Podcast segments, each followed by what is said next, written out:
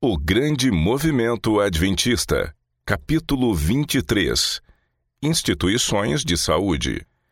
Amado, acima de tudo faço votos por tua prosperidade e saúde, assim como é próspera a tua alma. 3 João 2 No sábado, dia 6 de junho de 1863, o irmão White e sua esposa participaram de uma reunião em tenda, conduzida pelos irmãos Cornell e Lawrence em Otsego, Michigan. Ellen White recebeu ali uma visão na qual lhe foi exposto o tema da reforma de saúde.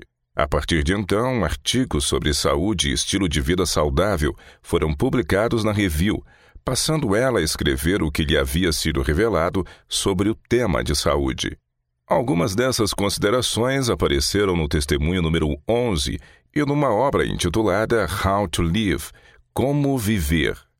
O tema do viver saudável e sua relação com o desenvolvimento físico, mental e espiritual foi apresentado ao povo de modo proeminente.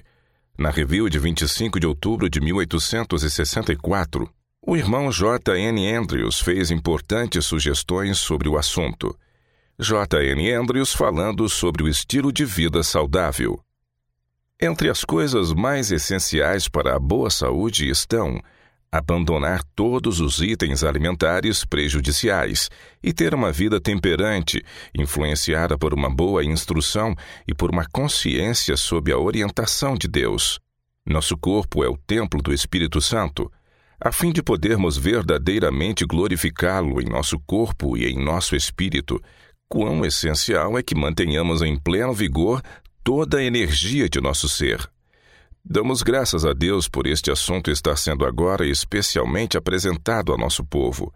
Saúde e força fazem parte de nossos maiores tesouros e terão as maiores consequências para os que irão testemunhar os grandiosos eventos do tempo de angústia. O tema da higiene bíblica e temperança cristã não foi defendido apenas nas páginas da Review, mas também por nossos pastores.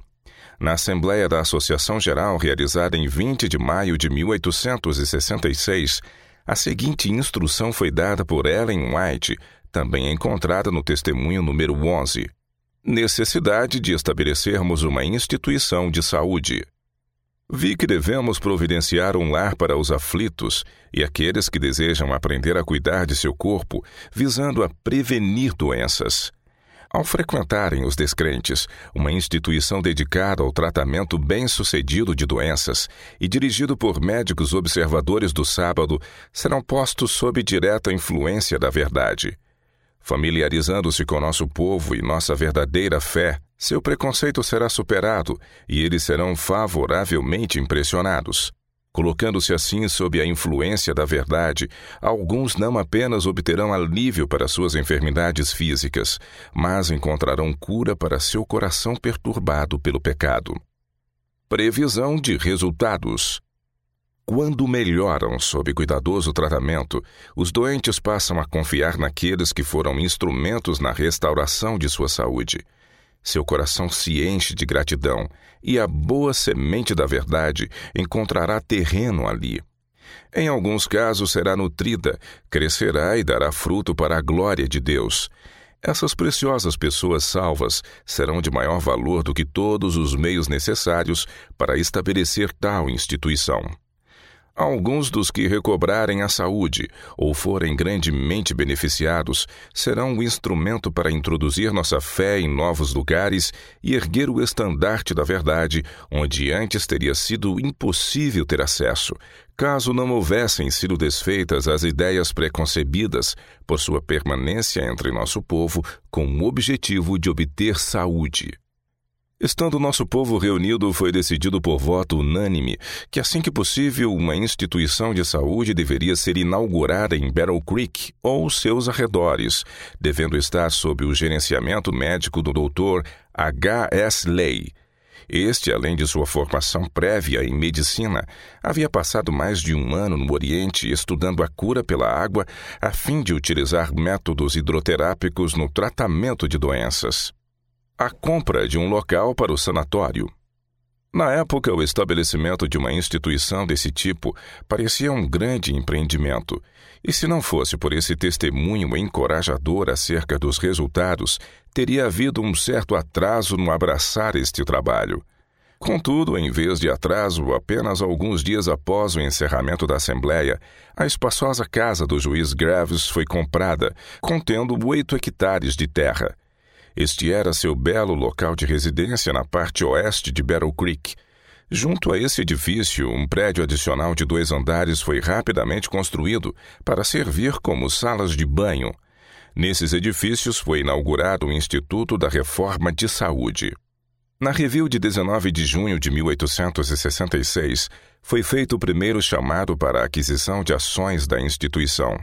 Na mesma edição do periódico, declarou-se que as igrejas de Battle Creek, em Michigan, e Olcott, em Nova York, já haviam comprado ações num total de 2.625 dólares, ou seja, 105 ações a 25 dólares cada. Como não havia lei no estado de Michigan pela qual se pudesse criar uma sociedade anônima com o fim de administrar instituições de saúde, a propriedade foi mantida em sistema de fideicomisso por certo tempo, até que uma corporação pudesse ser criada. Nossa Revista de Saúde no dia 1 de agosto, os administradores iniciaram também a publicação mensal de um periódico de saúde em forma de revista, com 16 páginas, incluindo a capa. Recebeu o nome de Health Reformer. Esse periódico é ainda impresso sob o nome de Good Health, sendo agora a principal revista de saúde no mundo. Ele não apenas abordava os princípios de saúde e temperança, mas era também um meio de publicidade da instituição de saúde, formalmente aberta para pacientes e pensionistas em 5 de setembro de 1866. Assim, em menos de quatro meses após o momento em que o assunto havia sido mencionado pela primeira vez a nosso povo, a instituição foi comprada, equipada e posta em funcionamento com 11 mil dólares subscritos em ações, grande parte dos quais já haviam sido pagos. Organizada uma corporação médica. Durante o inverno de 1866 a 1867, a Assembleia Legislativa de Michigan aprovou uma lei que permitiu a criação de uma corporação para administrar a instituição de saúde. Em 17 de maio de 1867, deu-se esse passo, aprovaram-se estatutos e os imóveis e outros bens passaram aos depositários devidamente eleitos. A quantidade total de ações subscritas até aquela data era de 26.100 dólares, dos quais 18.264 dólares e 87 centavos estavam pagos. A instituição tinha um corpo de médicos e auxiliares competentes e os edifícios estavam quase repletos de pacientes. Muitos deles já tinham abraçado nossa fé e haviam conhecido nosso povo e a verdade após chegarem à instituição. Vestuário saudável. Em 1863, a questão de saúde e vestimentas foi revelada a Ellen White. Contudo, em todas as épocas e em todos os países, o coração natural é suscetível à influência do mundo, com sua soberba da vida, suas loucuras e modas. Aquele ano em nossa própria pátria não foi uma exceção. Isso se demonstra pela obsessão das mulheres em seguir a moda predominante do uso de saias balão, cuja forma fazia com que muitas delas parecessem estar andando numa bexiga de ponta cabeça. Quase ao mesmo tempo, outras duas vestimentas extremistas foram introduzidas, provocando muita discussão. Um breve relato destas irá talvez preparar o leitor para compreender melhor o testemunho dado por Ellen White sobre o assunto de vestimentas, encontrado no testemunho número 10. Condenados os extremos na questão do vestuário. O primeiro extremo foi o uso de vestidos contendo uma cauda, medindo de 16 centímetros a meio metro ou mais de comprimento, segundo o gosto do dono. Estas muitas vezes arrastavam no chão, sendo chamadas pelos homens de limpa-rua. O segundo extremo foi exatamente o oposto, com um estilo o mais próximo possível do usado pelos homens. Essa moda foi adotada por aqueles que seguem a trilha de Amélia Bloomer, sendo assim chamado de veste Bloomer. Finalmente, o nome foi mudado para traje americano. Convenções foram realizadas em diferentes lugares pelos defensores desse traje, e muitas de nossas irmãs eram a favor do seu uso. Algumas usaram. Testemunho sobre o vestuário. Citarei alguns parágrafos do testemunho número 11, que apresentam parte do que foi revelado a Ellen White quanto às vestimentas.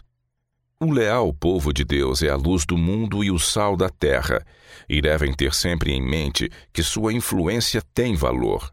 Se trocarem um vestido comprido demais por outro curto demais, destruirão grande parte de sua influência. Os descrentes a quem é seu dever beneficiar e procurar conduzir ao Cordeiro de Deus ficariam desgostosos com isso. Muitos melhoramentos podem ser feitos no vestuário feminino com relação à saúde sem que sejam procedidas mudanças tão grandes que ofendam os observadores. O traje da reforma. A forma do corpo não deveria ser comprimida no mínimo que fosse, com espartilhos e cintas. O vestido deve ser totalmente confortável para que os pulmões e o coração possam desempenhar ação saudável. O vestido deve atingir um pouco abaixo da parte alta da bota, mas curto o suficiente para não varrer a sujeira das ruas e calçadas, sem precisar erguê-lo com a mão. Um vestido ainda mais curto do que esse seria apropriado, conveniente e saudável para as mulheres quando nas lides domésticas, especialmente para as que são obrigadas a executar trabalho ao ar livre. Vestir o corpo uniformemente Qualquer que seja o comprimento do vestido, as mulheres devem agasalhar os membros tão completamente como os homens. Isso pode ser feito usando-se calças forradas, franzidas por cordões presos ao redor dos tornozelos, ou calças largas que se afinam na parte inferior.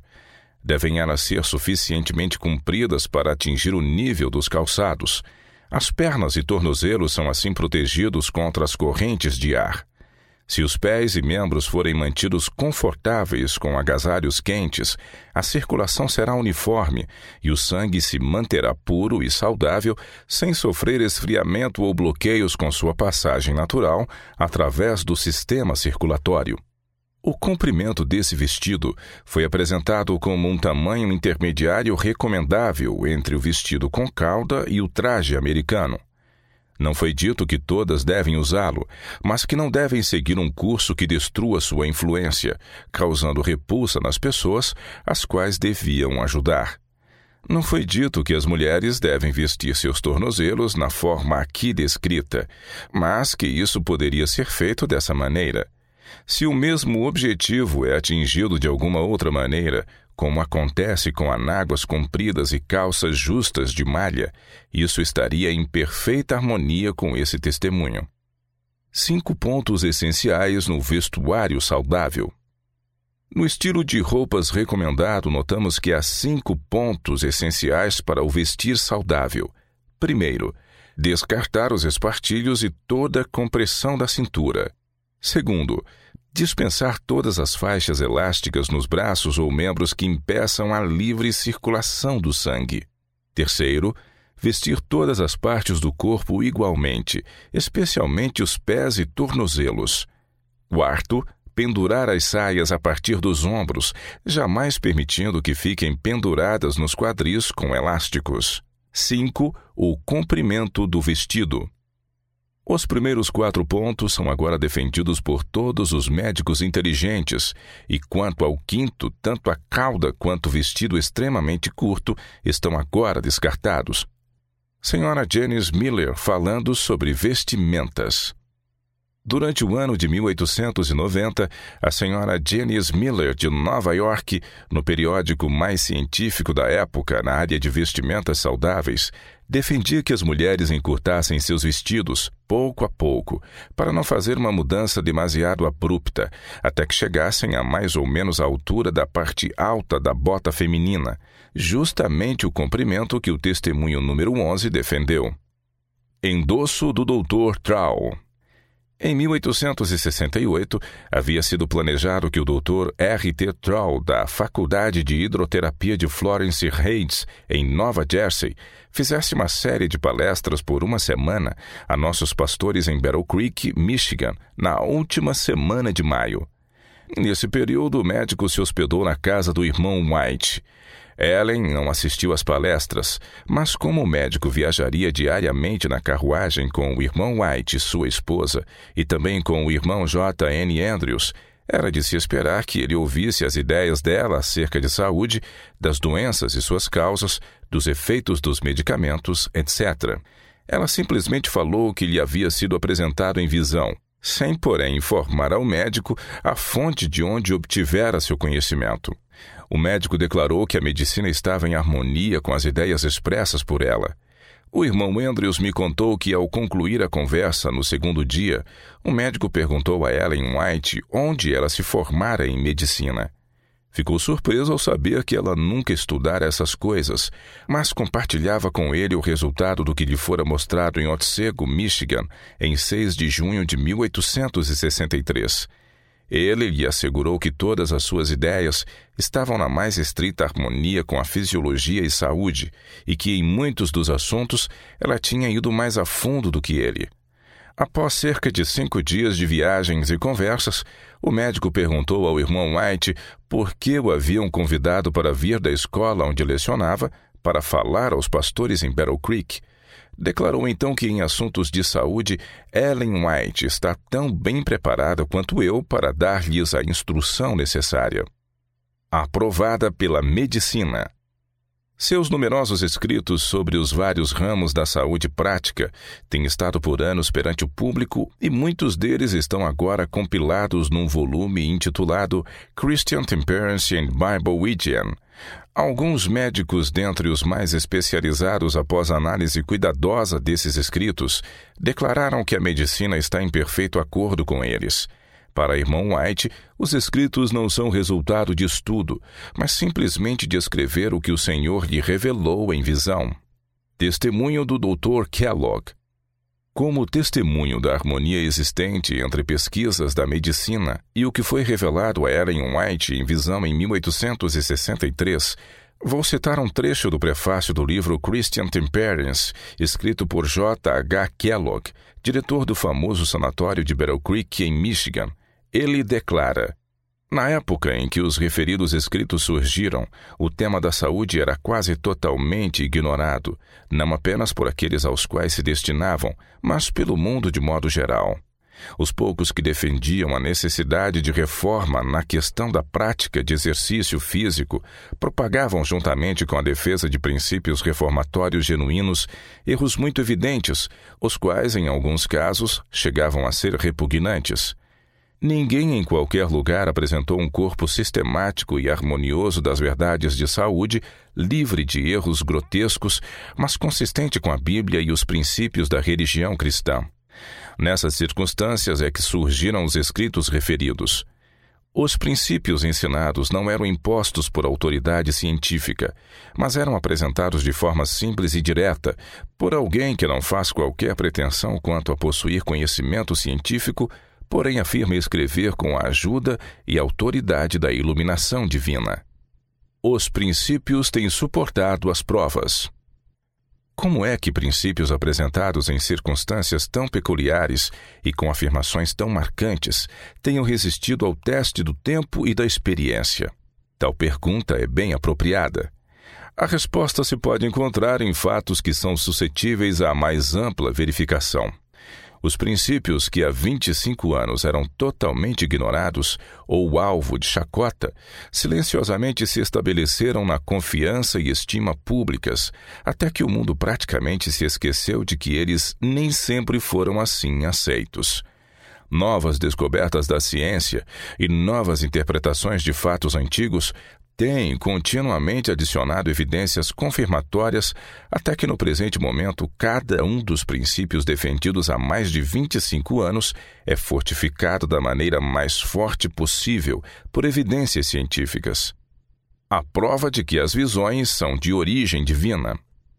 Certamente devemos considerar como algo digno de nota, extraordinário e indicativo de inequívoca evidência de iluminação e direção divinas, o fato de que, em meio aos ensinos confusos e conflitantes, todos alegando a aprovação da ciência e da comprovação experimental, embora repletos de noções excêntricas e impotentes para qualquer benefício, devido à grande mistura de erro, uma pessoa sem reivindicar para si qualquer conhecimento científico ou erudição pudesse ser capaz de organizar, a partir de uma multidão de ideias desconexas, maculadas pelo erro e propagadas por alguns escritores e pensadores sobre assuntos de saúde, um conjunto de princípios de saúde tão harmonioso, coerente e verdadeiro que os debates, descobertas e pesquisas experimentais nos últimos 25 anos não puderam subverter num único pormenor. Ao contrário, só tem contribuído para estabelecer as doutrinas ensinadas. Ampliação da instituição de saúde. Sob a administração de J. H. Kellogg, que se associou à instituição como diretor em 1876, verificou-se que a demanda por tratamentos era tão grande que, na primavera de 1877, surgiu a necessidade de mais espaço. O nome da instituição foi mudado em 1876 de Instituto de Reforma de Saúde para Sanatório Médico e Cirúrgico, e em 1878 um novo prédio principal foi construído. Essa estrutura media 41 por 14 metros, com quatro andares acima do porão. Tinha aquecimento a vapor e iluminação a gás. Pouco após a inauguração, estava quase repleta de pacientes e visitantes. Até aquele momento, o que havia sido profetizado em 1866 no testemunho de Ellen White acerca da instituição havia se cumprido de modo notável. Dezenas de pessoas já haviam aceitado a luz da verdade presente, as quais haviam inicialmente entrado em contato com este povo ao virem a instituição em busca de cura.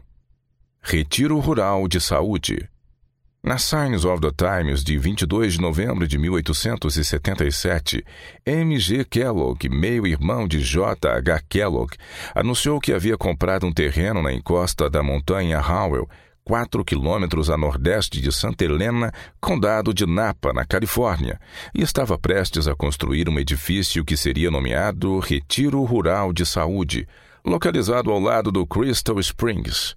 Um prédio foi construído durante o inverno de 1877 a 1878, sendo aberto para o tratamento de pacientes no início de 1878. Esse retiro de saúde, assim como sua instituição gestora, o sanatório em Battle Creek, não apenas cresceu em proporções, mas foi um lugar onde muitos chegaram a conhecer e aceitar a mensagem. O periódico Pacific Health o verão de 1885 foi um período de avanço bastante significativo na causa da mensagem do terceiro anjo. No dia 1 de maio, o Retiro Rural de Saúde em Santa Helena foi posto sob a direção de um médico com titulação reconhecida oficialmente. No mês de junho, iniciou-se a publicação bimestral do Pacific Health Journal and Temperance Advocate, uma revista de 24 páginas sob a supervisão editorial do irmão J. H. Wagoner. Mediante essas iniciativas, nova vida se introduziu na instituição de saúde, a qual, em vez de ter prejuízo, como em anos anteriores, começou a ter de ano em ano um lucro líquido anual de 2 mil a 4 mil dólares, até o término do cômputo anual, em abril de 1891, com ganho líquido de mais de 12 mil dólares. Em 1887, na reunião da Associação do Retiro Rural de Saúde em Santa Helena, fez-se a seguinte declaração quanto às finanças da instituição. 1 de maio de 1885, o patrimônio líquido da instituição era de apenas 5.322 dólares e 76 centavos, ou seja, 2.547 dólares e 24 centavos a menos do valor de todas as ações que haviam sido emitidas até aquela data. Em outras palavras, a instituição havia consumido todos os seus lucros e mais 2.547 dólares e 24 centavos de seus títulos de capital. Em 1 de abril de 1887, o valor da instituição, descontando todas as suas dívidas, era de 21.372 dólares e 64 centavos, ou seja, em 23 meses havia crescido no valor de 16.049 dólares e 88 centavos. Desse montante, as ações representavam 5.280 dólares e as doações feitas para a instituição totalizavam 2.497 dólares e 60 centavos. Assim, com o funcionamento da instituição, houve um ganho líquido de 8.272 dólares e 28 centavos. Nessa época, o periódico Pacific Health era publicado mensalmente com 32 páginas, incluindo a capa, e acabou sendo de utilidade ainda maior na promoção dos interesses e princípios da instituição. Trabalho beneficente. No Medical Missionary de janeiro de 1891, referindo-se ao sanatório de Battle Creek, o Dr. J. H. Kellogg disse: os tratamentos de caridade gratuitos prestados durante os 25 anos de existência da instituição corresponde consideravelmente a mais de 100 mil dólares, um valor várias vezes maior do que o capital originalmente investido. Além da obra de caridade mencionada, a instituição enviou palestrantes, enfermeiros e instrutores de escolas culinárias e outras pessoas que foram treinadas para diversas áreas da obra missionária. Apelo em favor dos órfãos. Na Assembleia da Associação Geral, em 8 de março de 1891, o Dr. Kellogg fez um veemente apelo em favor dos órfãos. Declarou: Vejo que sou nomeado como delegado geral e representarei os não representados, isto é, os órfãos, não havendo ninguém para cuidar deles. Presente de 30 mil dólares da senhora Haskell. No Home Missionary de janeiro de 1892, apareceu um forte apelo com o propósito de prover uma casa para as crianças órfãs. Naquela edição estavam os nomes dos que se comprometeram para o estabelecimento da casa, cuja quantia levantada era 17.716 dólares, os quais, segundo imaginavam os organizadores, representavam um valor muito baixo para tão grande empreendimento. Assim, temia-se que houvesse um atraso na execução do trabalho. Mas aquele que vê o fim desde o princípio, que possui o gado sobre milhares de montanhas, ordenou os eventos de tal modo que uma senhora rica, a senhora Caroline Haskell de Chicago, viúva do senhor Frederick Haskell, a qual não pertencia à nossa fé, ao ouvir desta obra de caridade que se tensionava executar, colocou imediatamente à disposição da comissão de construção a soma de 30 mil dólares, com a simples condição de que fosse totalmente utilizado na construção de um orfanato segundo os planos previamente delineados e que fosse conduzido com um espírito amplo e liberal, e que a instituição fosse chamada de Haskell Memorial Home, em memória de seu falecido marido. Com os recursos assim providos, a Associação Médico-Missionária e Beneficente foi capaz de construir e inaugurar o orfanato no período de um ano. O edifício foi dedicado em 25 de janeiro de 1894. Desde essa época, na maior parte do tempo, o número de pessoas que compunha a família de órfãos, auxiliares e professores chegava em média a 100 pessoas. O James White Memorial Home Além do cuidado e apoio a esses órfãos, o Sanatório de Battle Creek administra outra instituição de caridade, a chamada James White Memorial Home, Casa Memorial Tiago White, onde mais de 20 idosos e desabrigados recebem cuidado e conforto. Missionários da Saúde Nessa linha de trabalho, deu-se mais um passo arrojado no momento em que se empreendeu o treinamento de médicos missionários em aprovação desse esforço no soerguimento da humanidade, Ellen White escreveu de Preston, na Austrália, em 16 de setembro de 1892. Ela declarou: Desejaria que houvesse uma centena de pessoas em preparo onde existe uma. Assim devia ser. Tanto homens como mulheres podem ser muito mais úteis como médico-missionários do que como missionários sem instrução médica. O número de pessoas buscando o preparo para entrar numa vida de serviço dessa natureza aumentou grandemente desde que esse testemunho foi escrito. Crescimento na obra de saúde. No Medical Missionary de janeiro de 1894, há uma breve declaração apresentando fatos interessantes acerca do crescimento da obra de saúde. Lemos assim: O Instituto de Reforma da Saúde foi organizado em 1866. Comprou-se uma modesta casa, uma residência particular num local agradável e sadio na parte alta de Battle Creek, cidade de Michigan em crescimento.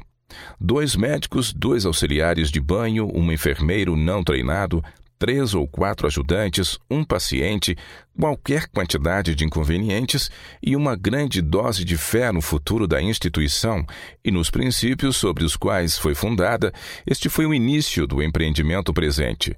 Foi conhecido como Health Reform Institute no local do chalé original, há agora um edifício com dimensões de 95 metros de comprimento e 30 metros de profundidade, com seis andares, com capacidade para 300 hóspedes, equipado com todos os apetrechos que a ciência moderna pode sugerir para o cuidado e recuperação dos enfermos.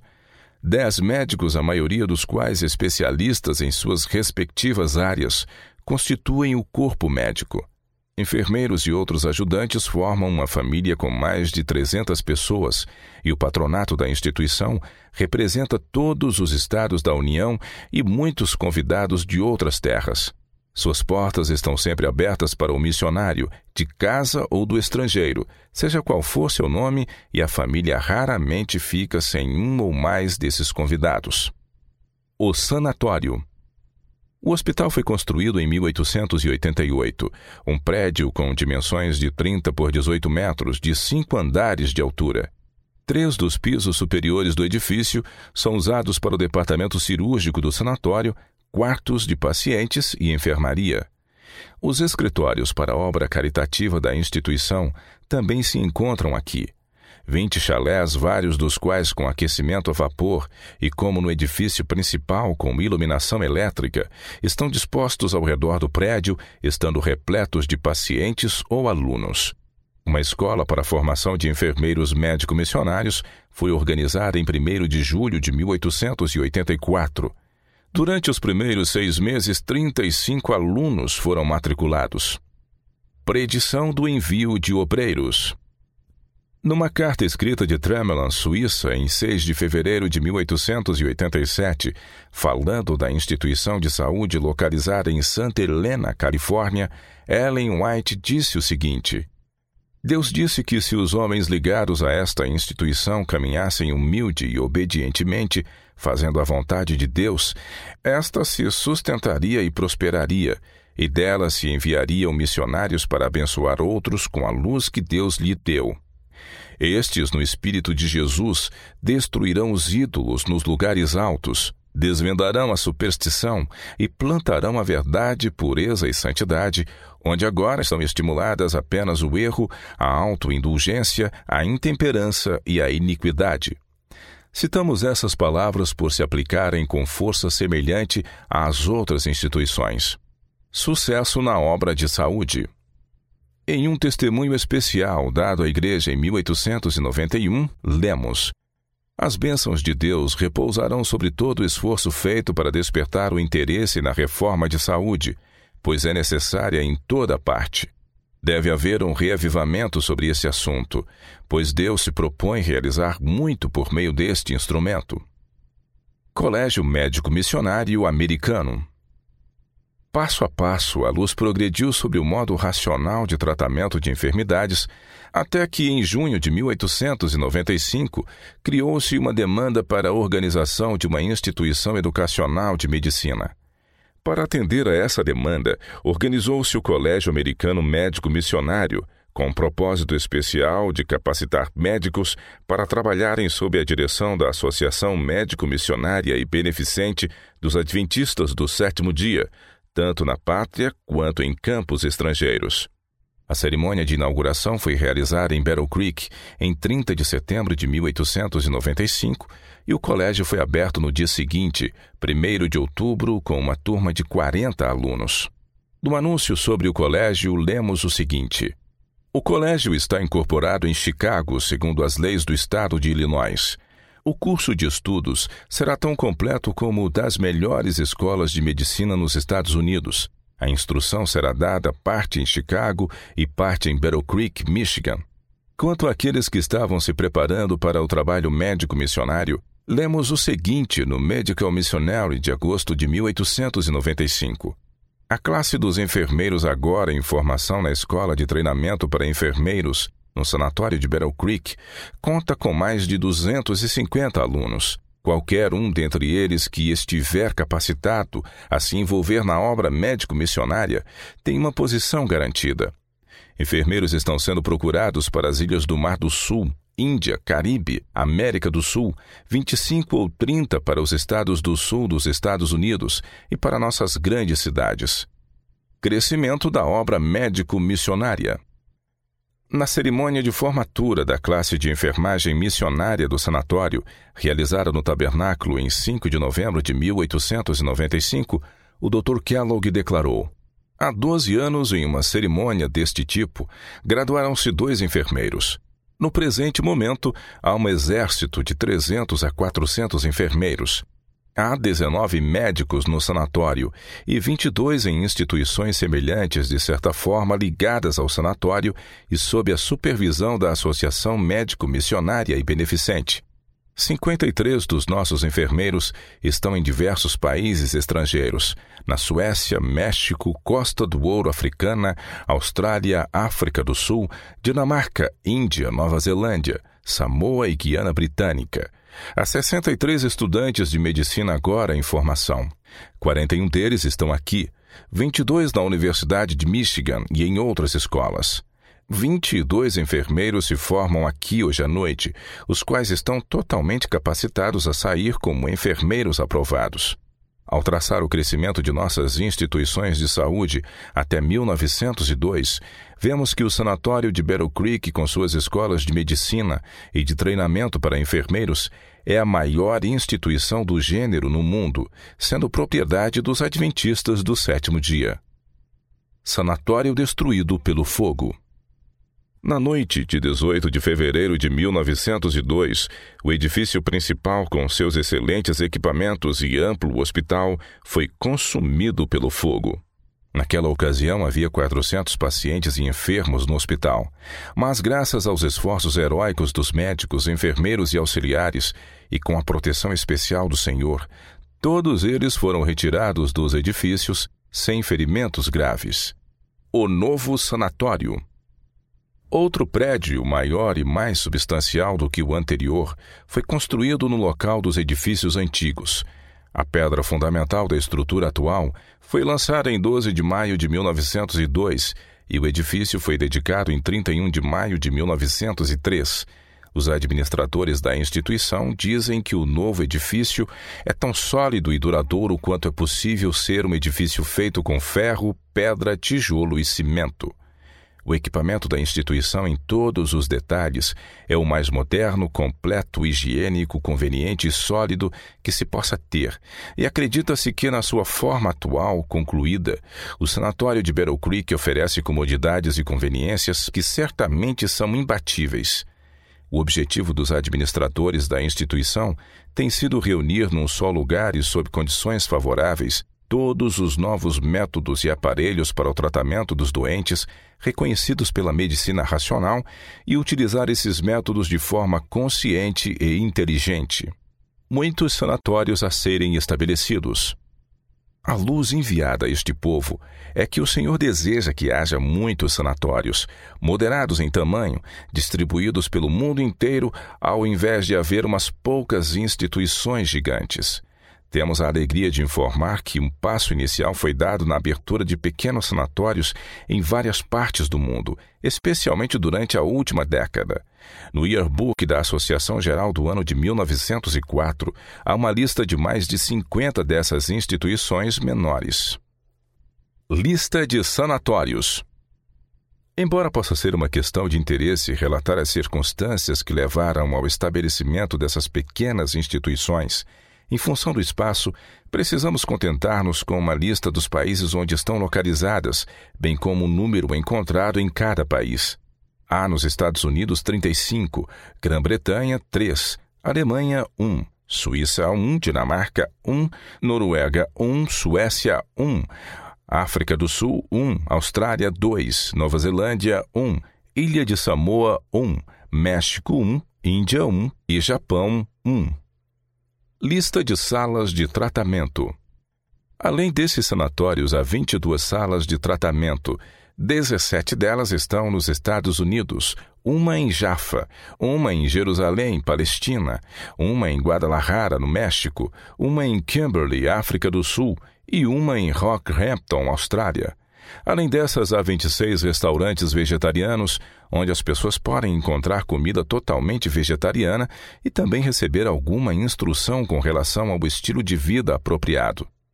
Essas estatísticas com relação ao progresso dos princípios da reforma de saúde mostram como o Senhor pode realizar uma grande obra por meio deste instrumento, como predito por Deus em 1866.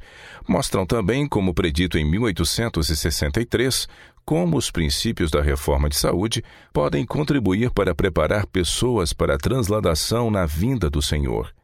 Que essas instituições de saúde possam aumentar cem vezes mais e logo cumprir aquilo para que foram designadas e projetadas.